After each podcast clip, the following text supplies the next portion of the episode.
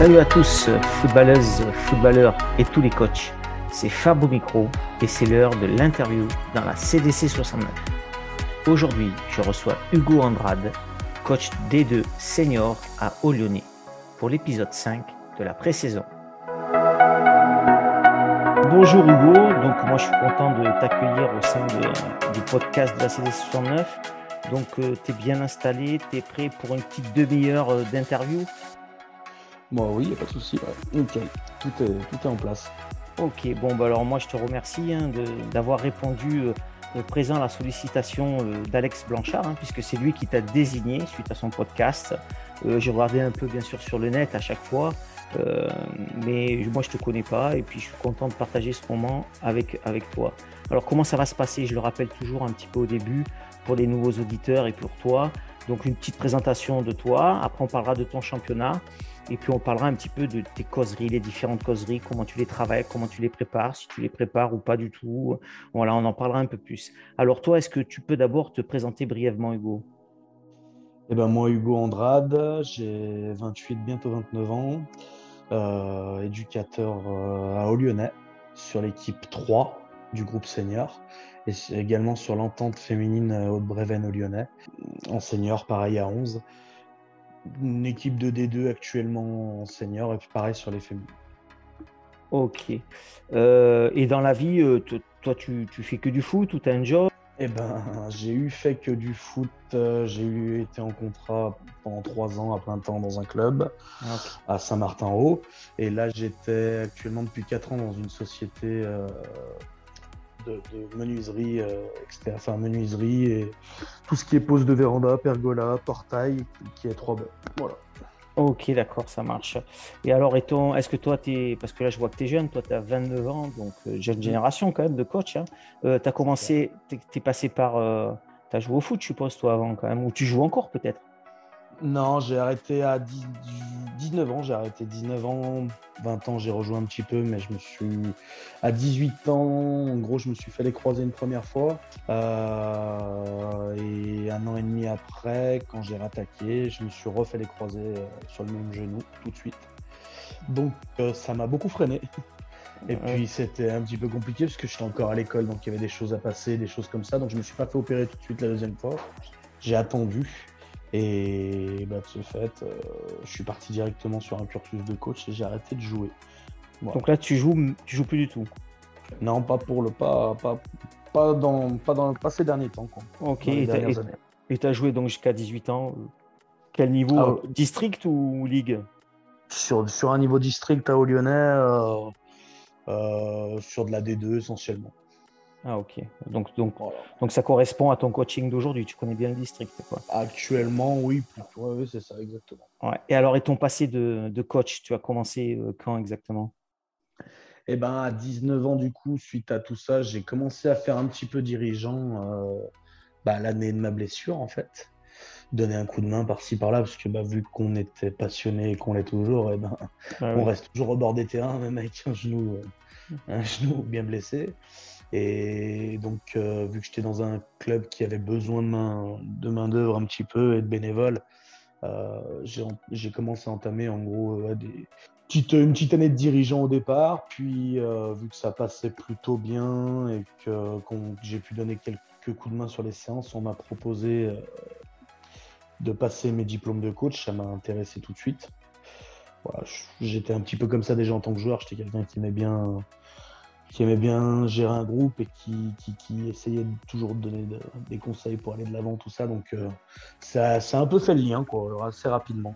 Donc, du coup, après, j'ai enchaîné à Saint-Martin-en-Haut un, contrat d'avenir, un emploi d'avenir euh, où j'ai fait trois ans.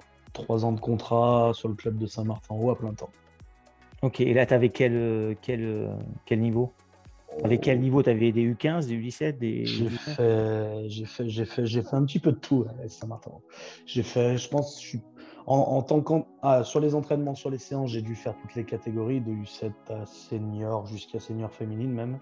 Et sur les catégories gérées, j'ai, j'ai fait des U15, des U17. Euh, j'ai dépanné sur la R1 féminine un petit peu le temps que par intérim.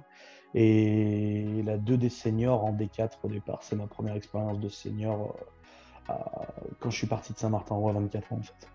Ok, de toute façon, après quand on passe, euh, quand on passe les diplômes, euh, les CFF et les, les BMF, les, BEF, euh, on est bien obligé de faire toutes les catégories. Hein. De toute façon, c'est un petit peu ça.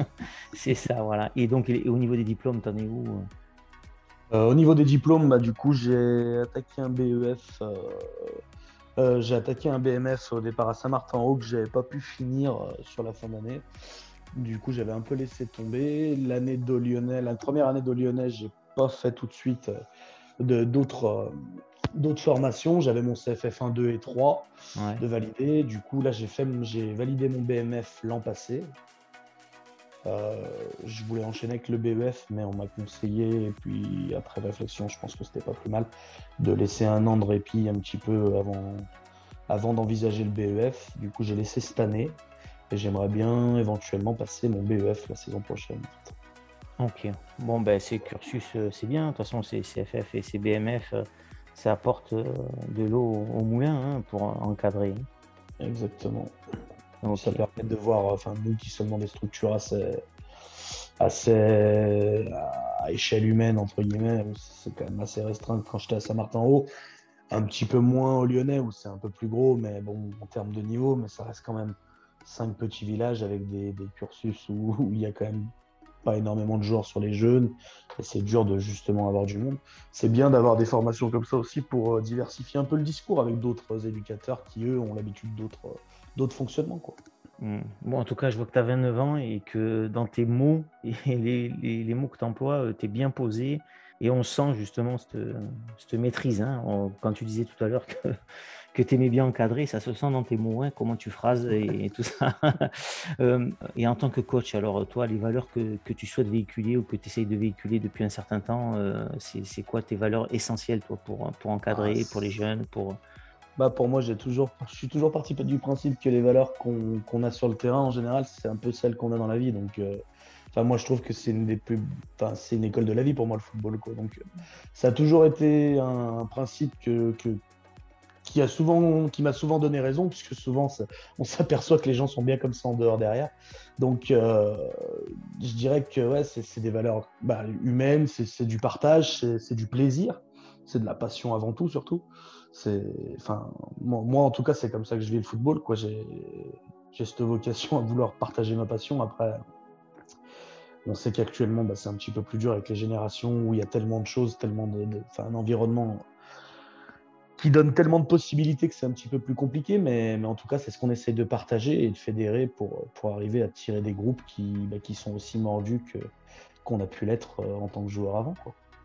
Bon, alors c'est marrant hein, parce que tous les coachs là, donc on est au cinquième épisode et on s'aperçoit qu'il y a souvent quand même ce, ce, ce mot de génération qui revient. Hein, euh, alors que toi, quand même, tu as 29 ans, donc tu t'approches de cette génération. ouais, je pense que peut-être que tu la comprends mieux. je pense que ouais, j'arrive à la comprendre. Après, c'est vrai que j'arrive à la comprendre parce que bah, on est tous pareils, on fait plein de choses et voilà, il y, y a, tellement de, de possibilités de, d'endroits où bouger, de, de, déplacements maintenant rien que pour les études, pour, pour tout quoi, en général, même dans la vie. Hein. Je veux dire, avant on, on, restait beaucoup dans les mêmes euh, dans les mêmes secteurs, dans les mêmes petits cantons ou sur les communes où on était. On bougeait. Maintenant, c'est vrai qu'un enfant, nous, même chez nous, qui est dans un village comme chez nous, eh ben, il va aller bouger à Lyon, il va bouger à Saint-Etienne, il va partir dans d'autres régions, même dans d'autres pays. Donc forcément, euh, il voit beaucoup de choses et il a plus de mal à s'attacher, en particulier à un sport de sa commune, comme on peut l'être dans le foot ou comme ça a toujours fonctionné avant. Quoi. Et moi, c'est vrai que je pense que c'est mon grand frère, mon papa qui m'ont un peu inculqué ces choses-là aussi, où, bah, on a toujours été mordu de foot et, et quand, on quand on s'inscrivait au foot, c'était pour faire une saison complète et être investi jusqu'au bout. Quoi. Donc, euh, voilà, après on peut pas leur en vouloir, c'est comme ça malheureusement. Après, il faut essayer de tirer vers le vers l'équilibre le, meilleur pour pour les clubs et pour euh, et pour les pour les jeunes pour qui pour qui restent concernés quoi.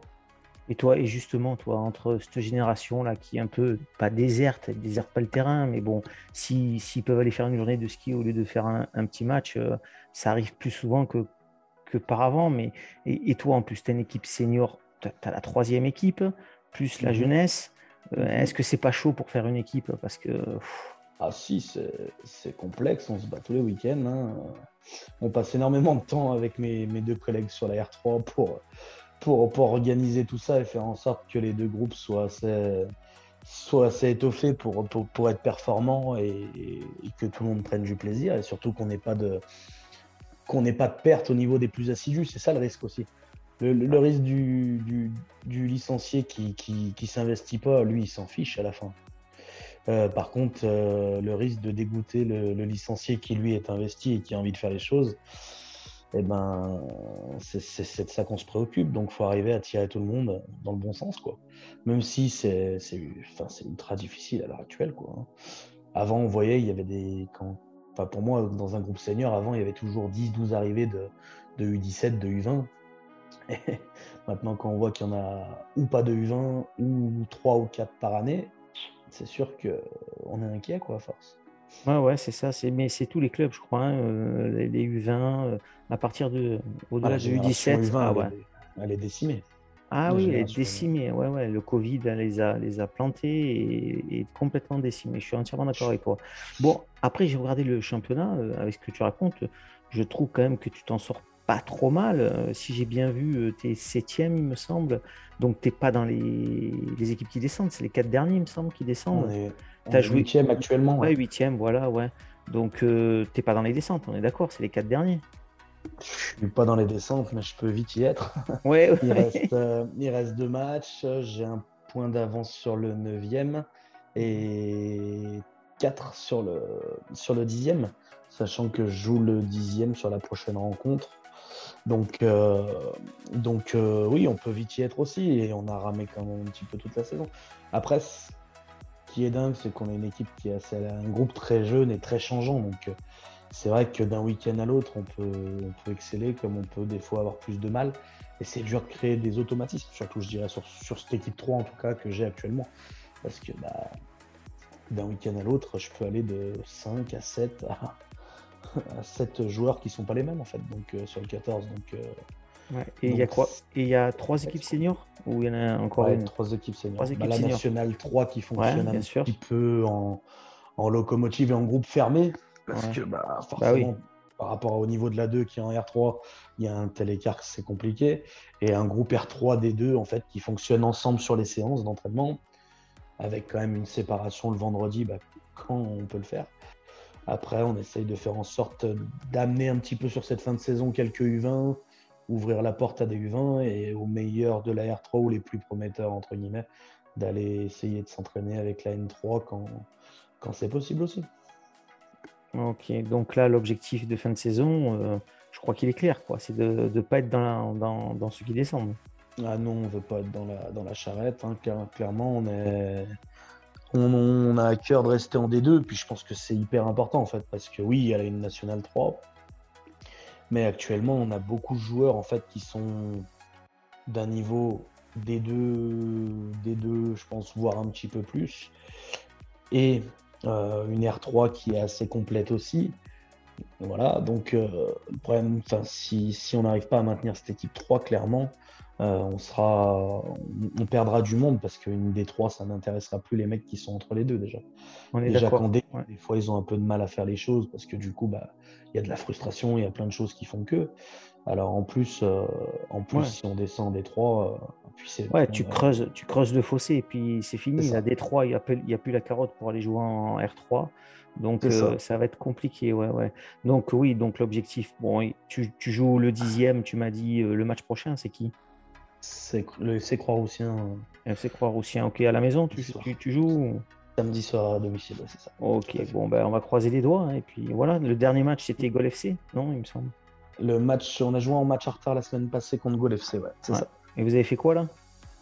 Euh, on, a, on a fait match nul euh, contre Gol FC, ou, bah, qui, fait du bien d'ailleurs, parce qu'on ah, ben sur l'ensemble des. Eux, en fait, c'était un peu un match tout près, parce que du coup, nous, enfin, c'était un joker, nous, pour s'éloigner un petit peu de la zone. Et Gol FC, c'était leur dernier espoir, entre guillemets, d'aller accrocher euh, le, la, mur, la mur poule de, de Franck Patouillet. Donc euh, ils n'avaient pas le choix que de faire un résultat et on est mené pendant longtemps et à la 90e on arrive à revenir au deux partout qui sur l'ensemble du match je pense c'est mérité quand même. Donc, donc ça nous met au moins dans une optique d'être dans le bon sens pour le prochain match. Je pense que la, défaite nous aurait fait mal psychologiquement. Donc, ouais, avoir accroché ce nul, c'était bien. Voilà, tu es sur une bonne dynamique pour préparer le, match contre le dixième. C'est ça. Ok. bon, bah alors on va parler un petit peu maintenant de, la causerie, hein, puisqu'on vient de finir le championnat. Est-ce que tu as déjà un, adjoint ou tu, es seul coach euh, senior?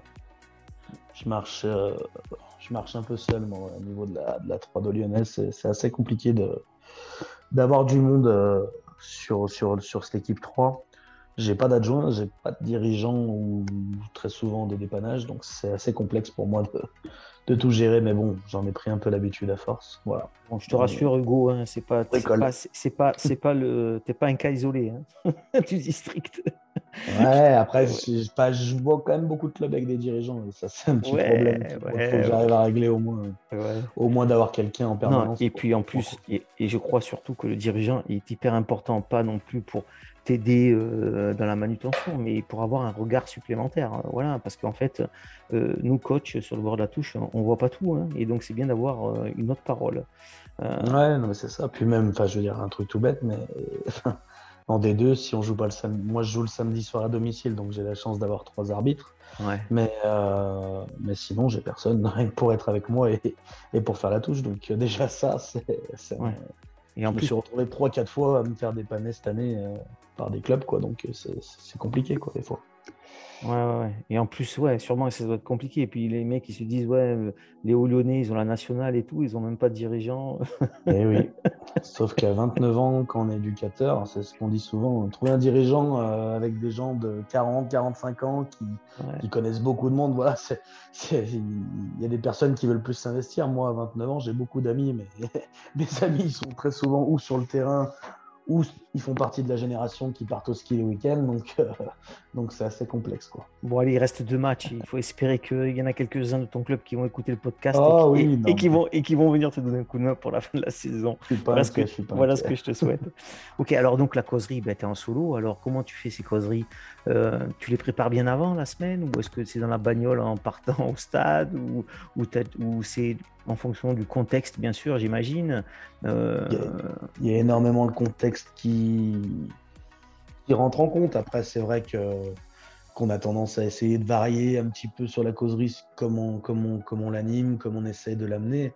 Avec le, toute l'organisation à gérer à côté, c'est vrai que je reste assez standard sur mes causeries aussi, euh, même si je pense que, que, que, c'est correct. Hein, je pense pas, enfin, on n'a jamais signalé que c'était, que c'était pas ce qu'il fallait. Après, j'essaye de varier sur les matchs importants et de mettre d'autres choses sur les matchs importants.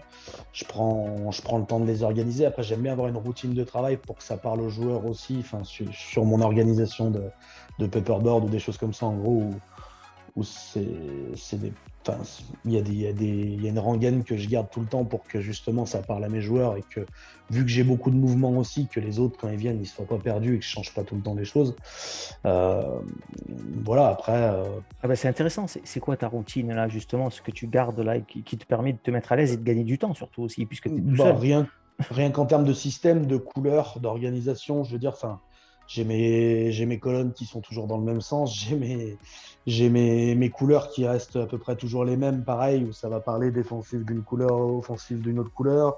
Euh, je veux dire, sur, tout sur l'organisation euh, papier, en gros, euh, tout ce qui est visuel, en tout cas, tout ce qui est support visuel reste assez similaire pour que justement mes joueurs puissent identifier un maximum de choses dessus. Quoi.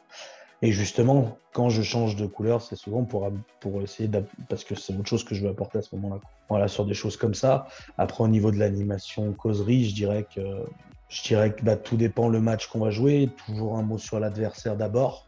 Un petit contexte au sujet du, du complexe dans lequel on est, de l'environnement dans lequel on est aussi, si on est à domicile à l'extérieur. Euh, un petit point classement très rapide. Et encore pas tout le temps, parce que des fois je pense que c'est pas nécessaire et que c'est pas plus mal d'enlever le classement, ça. Euh, des fois par rapport à une pression supplémentaire ou, ne serait-ce que même dans la tête des joueurs, c'est bien qu'ils l'aient eux-mêmes aussi.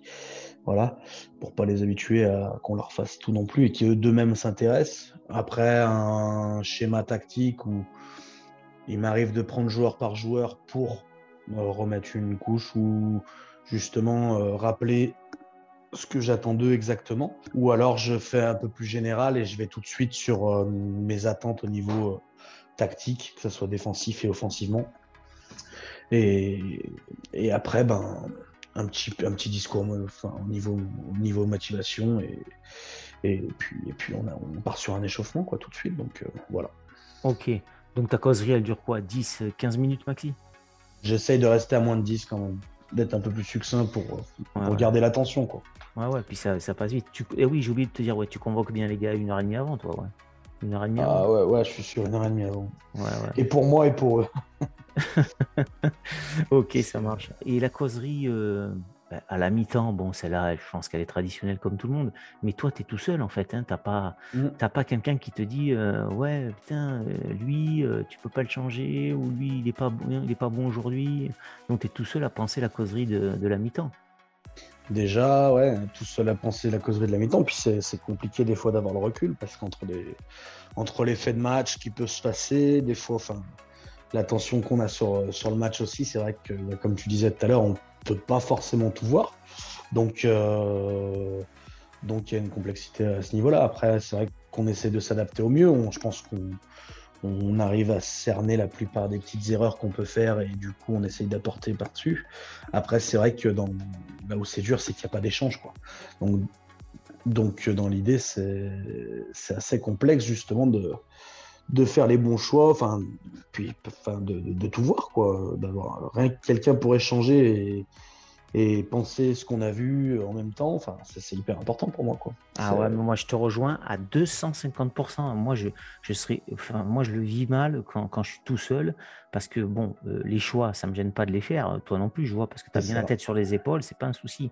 Mais euh, à un moment, on, on, aimerait bien entendre, bon là, euh, là là c'est super ce que tu as fait, puis là, euh, non, moi je le vois pas comme ça, euh, c'est ça ouais, qui est important. Exact, exact. Après, j'ai la chance d'avoir de temps en temps des collègues, euh, que ce soit des collègues joueurs seniors qui sont éducateurs au club ou même le coach de la R3 qui, ou même le coach, les deux coachs de la R3 qui sont là et qui, bah, à la mi-temps, je prends deux minutes avant d'entrer au vestiaire pour voir un petit peu ce qu'ils ont vu eux aussi de leur côté. Comme ça, c'est toujours bénéfique d'avoir un, petit apport à ce niveau-là. Et c'est vrai que quand ils sont là, bah, ça, permet d'avoir un petit œil dessus. À passer plus souvent sur les matchs à domicile, mais ça reste, ça reste précieux quand ils sont là en tout cas. Ah bah tu m'étonnes, ouais, ben, c'est évident. Hein. Puis à la fin du match, alors à la fin du match, défaite, victoire, tu, tu dis tout un petit mot ou, tu les laisses vivre c'est assez euh, aléatoire, on va dire. Euh, je peux, je peux avoir un mot autant dans la défaite que dans la victoire, euh, mais, mais c'est pas obligatoire. Ça dépend du contexte, ça dépend de, de, l'animosité du match, ça dépend de la tension, ça dépend de moi, comment je me sens aussi à ce moment-là, un petit peu aussi, je dirais, parce que c'est ça aussi le principal. Si c'est pour aller faire un discours, pour aller faire un discours, clairement, je vois pas l'intérêt. Après, si c'est par contre parce que parce que même, même dans la défaite, on, peut tirer du positif et que, et que mon équipe a fait ce qu'il fallait, bah, je peux y aller aussi pour faire un discours dans le bon sens.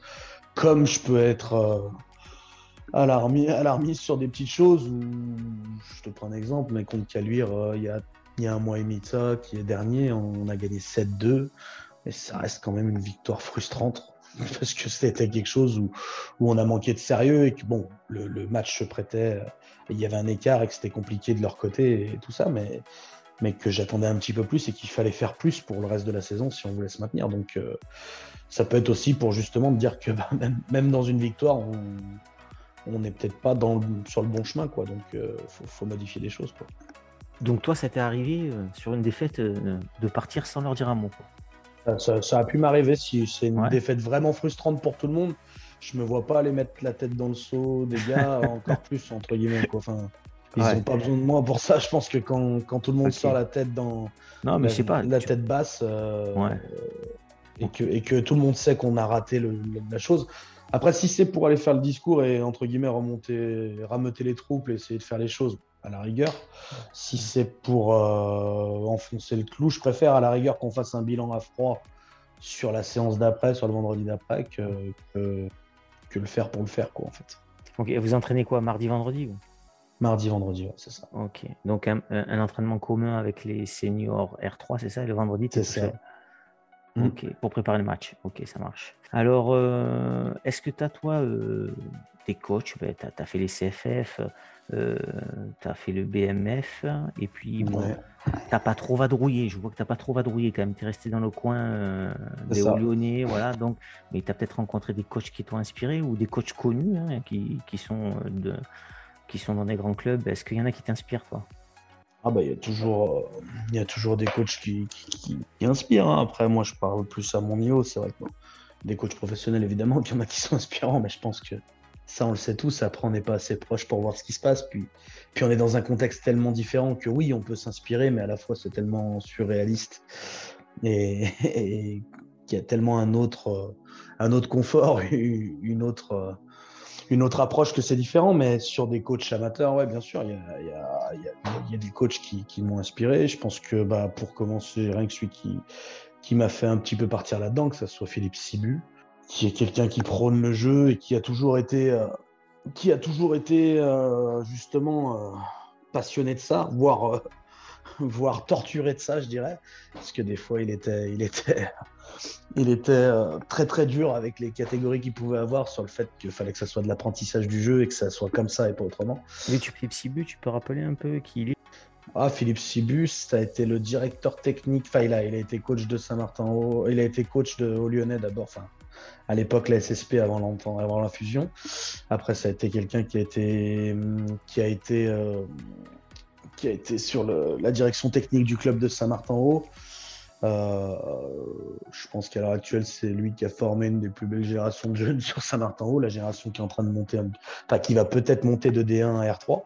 Donc euh, voilà, sur les filles, il leur a appris beaucoup de choses aussi, que ce soit tactiquement et, même dans la gestion. C'était quelqu'un qui, qui, avait toujours trois coups d'avance, qui, qui, dans l'organisation était très carré. Donc, euh, donc voilà quoi. Après, dans, dans le même registre, mais différent au niveau des, des visions de tactique du football et sur plein, sur plein de points différents. C'est avec Stéphane Monfray, qui est passé derrière à la Saint-Martin-Haut, m'a pas mal appris de choses aussi et m'a beaucoup inspiré sur, sur l'importance, ben, ne serait-ce que déjà de véhiculer une passion, amener, euh, amener des valeurs dans, dans un vestiaire. J'ai rarement vu des causeries comme il a pu en faire on n'était pas loin de, du théâtre, je dirais. Ah, c'est intéressant. Mais, mais, mais, il le disait lui-même, hein, que, que, c'était limite une pièce qui jouait quand il rentrait dans un vestiaire, un rôle qui jouait. Ça pouvait être très calme, comme ça pouvait être très très haut. Tout dépend du contexte et tout dépend de ce qu'il voulait sur, sur un match. Mais c'était c'est assez bluffant à voir de près. Et le dernier qui, a pu m'inspirer euh, du côté de Lyonnais, qui, m'a apporté quelque chose aussi, je pense, c'est Fred Marcon, qui était coach de la, de la R1 l'année où elle est montée euh, à Lyonnais, et qui, ben, avec qui j'ai pu partager des fonctionnements. Il a eu un poste de directeur technique dans, dans, dans, un, dans un, club précédent, et qui a pu me présenter un petit peu son travail, et qui m'avait beaucoup inspiré. Euh, et donner pas mal d'idées, que ce soit autant sur des causeries qui peut animer pareil un petit peu de façon théâtrale ou, ou même dans ses gestions euh, rigoureuses euh, d'un projet club. Voilà, c'est un peu les trois personnes qui m'ont apporté, euh, bien sûr parmi tant d'autres, hein, on apprend tout le monde. C'est vraiment ceux-là que je voulais citer en, priorité. Et d'ailleurs, c'est peut-être ce que je regrette un peu aujourd'hui au Lyonnais, c'est vrai qu'on on a des niveaux et on a des coachs de qualité et on n'a pas le temps, enfin moi personnellement, on n'a pas forcément le temps de, de se regarder les uns les autres et de rien que d'aller voir une causerie d'un coach, même si c'est un collègue, euh, c'est hyper euh, instructif pour la suite, en fait, pour, pour plein de choses, pour, pour progresser, pour, pour voir ce qu'il en est, quoi. enfin, pour, pour véhiculer des, des, valeurs, des, des, aspects différents, des. Voilà, quoi, toutes ces choses-là. Mais là, mais moi, je te rejoins à renouveau je te rejoins là, je te rejoins encore une fois à 250%. Hein. Moi, l'objectif, hein, tu sais, de la causerie, c'est vraiment d'aller enregistrer des causeries et après, euh, à la rentrée, donc de, vraiment de, passer ces causeries hein, en direct sur le podcast. Donc tu pourras les écouter. Euh, je vais aller faire en premier Franck Patouillet, après j'irai faire Alexandre. Après toi, si tu es OK, je viendrai te voir et tu vois, on entendra les causeries en réel et puis tu entendras ta causerie toi aussi si tu, si tu es OK. c'est important. Hein. Ouais, je trouve c'est bien de, de, s'entendre et de pouvoir s'autocritiquer et de se comparer. Et justement, moi, je te rejoins. Moi, je, on n'a pas le temps, on est chacun dans sa ligne d'eau, je le répète à chaque fois, et on n'a pas le temps entre coach de, voir ce que l'autre fait, hein, tout simplement. On pense à son équipe, on pense à avoir ses 14 joueurs, on est vraiment tous dans la ligne d'eau. Et, c'est la faute à personne, en fait. Hein. c'est le, temps qui est pris comme ça pour notre équipe. Et, et, donc, c'est pour ça que moi j'ai créé ce truc, parce que ça me, travaille depuis des années, et puis là, je suis content de faire ça, parce qu'on échange, et puis c'est Donc... sûr que c'est génial, puis ça permet, c'est vraiment, ça permet de voir des choses que bah, qu'on n'a plus le temps de voir, en fait quand, on est tout jeune, qu'on n'a pas d'équipe à charge ou qu'on est juste euh, adjoint ou quoi que ce soit, on a le temps peut-être de bouger un petit peu. C'est vrai que quand on a tout à charge, qu'il y a une saison, il y a plein de choses, il y a une ligne de conduite à tenir, on n'a pas le temps de faire ces choses-là et c'est hyper important de les faire. Quoi. Pourtant, c'est ce qui fait tirer un peu le meilleur de chacun. Quoi. Ok Hugo, bon alors là on arrive à la fin du podcast. Hein. Il y a les questions traditionnelles que je pose à tous les coachs et tu passes pas à travers, bien sûr. Hein. Mhm. Donc la, question, euh, si tu as écouté les podcasts, bien sûr, si, avais, si, si je pouvais te donner une baguette magique au football, euh, tu, changerais quoi là? Un coup de baguette et ça fonctionne. Bim, demain tu, tu joues, tu as la baguette magique et bim sur le terrain, qu'est-ce que tu aimerais qu'il change? ou sur, un match, ou sur, sur, les instances, hein, ou, sur le monde du football, euh, mais, au niveau district, hein, restons, restons chez nous. Hein. Bah, si je dois changer quelque chose au niveau du football, je dirais l'image actuellement. L'image qu'on renvoie, l'image qu'on rejette, parce qu'elle nous fait du mal, et je pense qu'on perd beaucoup de monde à cause de ça, malheureusement. L'image qu'on peut avoir, euh, en tant que joueur, en tant que coach pour certains, en tant que, en tant que, enfin, au niveau des arbitres, en tant que les, quand on voit l'attitude des supporters, toutes ces choses-là, l'image de notre football, euh, que ce soit autant professionnel que amateur, elle est, elle est malheureusement euh, pas propre, bien, bien égratignée, je dirais. Ouais, si, c'est pas pour dire autre chose, donc. Euh, voilà, on il y a eu trop d'erreurs, je pense. Et puis, le football a ses avantages et ses inconvénients. C'est-à-dire qu'on a une masse de, de monde qui est énorme bah, parce que c'est le sport qui reste le plus populaire. Mais, ça a été gangréné par plein de choses. Et le problème, c'est qu'on a oublié qu'au départ, c'est qu'un jeu, quoi, et ça reste une passion. Mais il faut, faut pas tout mélanger non plus. Des fois, je pense les, les contextes dans lesquels on peut jouer des matchs de foot, que ce soit en professionnel ou en amateur, ne sont pas ne sont pas appropriés à un sport en fait tout simplement quoi. C'est juste ça quoi. Donc euh, ouais l'image l'image en, premier lieu je pense.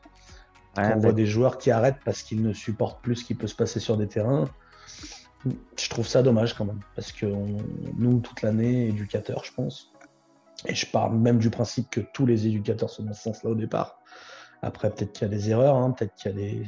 On n'est jamais à l'abri d'en faire une, on n'est jamais à l'abri de... De, faire une erreur sur un terrain de foot ou ailleurs. mais, quand ça se reproduit autant de fois que ça peut se produire dans notre sport, en fait, c'est plus des erreurs. C'est que c'est des habitudes après. Donc, euh, donc voilà quoi. Ouais, bah, je crois que tu as dit, moi, l'essentiel que je retiens là, c'est oui, on a oublié que c'était un jeu. Et ça, je l'ai déjà dit dans d'autres podcasts. Et souvent, c'est ça, on pense trop à la gagne. Et, le jeu, ben, le jeu, ça veut dire qu'un coup on perd, un coup on gagne, un coup on fait match nul. Donc c'est un jeu. Et, ouais, et le foot est entaché par plein de plein d'autres choses qui sont pas, qui ont rien à faire sur les terrains et, à l'extérieur des terrains. Euh, je suis entièrement d'accord avec toi. Parce qu'il faut savoir gagner avec des valeurs, c'est ça le plus important. Exactement. C'est là où le discours est dur à tenir des fois face à des enfants qui comprennent pas forcément euh, mm-hmm. que, certaines personnes se comportent ainsi ou quoi que ce soit. Donc il euh, faut, faut, faut, garder une ligne de conduite et puis continuer à véhiculer ces choses-là pour que, bah, pour que le, que le jeu, justement, et le respect de tout le monde euh, l'emporte, en fait, sur le reste. Et puis voilà. Et nous, on a un rôle hyper euh, important quoi, dans ce, dans ce truc. Nous, l'éducation, les parents, toutes ces choses-là, c'est ça qui fait que tout évolue dans le bon sens. En fait. Mais on ne devrait pas faire l'éducation, nous. Hein. C'est comme un peu les maîtresses d'école. Hein. On, eh on, devrait juste instruire le football et pas éduquer. mais, mais malheureusement, on sait très bien que ça se passe pas comme ça autant à l'école qu'au football. voilà. c'est vrai, exactement. Bon alors, euh, Hugo, est-ce que toi, tu es prêt à m'accueillir dans ton vestiaire? Mais, Par contre, si je viens dans ton vestiaire, euh, si j'ai une licence, je te promets que je viendrai faire dirigeant. si tu tiens le drapeau le touche pendant une heure et demie, tu as le droit de faire une causerie filmée. Non, non, non. Est-ce que, est tu accepterais pour euh, enregistrer une petite causerie? Oui, oui, il faut voir au niveau. Oui, bien sûr. Après, non. Sur, la, saison à venir. Oui, bien sûr. Mais, voilà, mais, mais, mais, sans problème. Non, mais le, principe, le principe est que je demande. Après, je sais pas comment je vais m'organiser, je te le dis.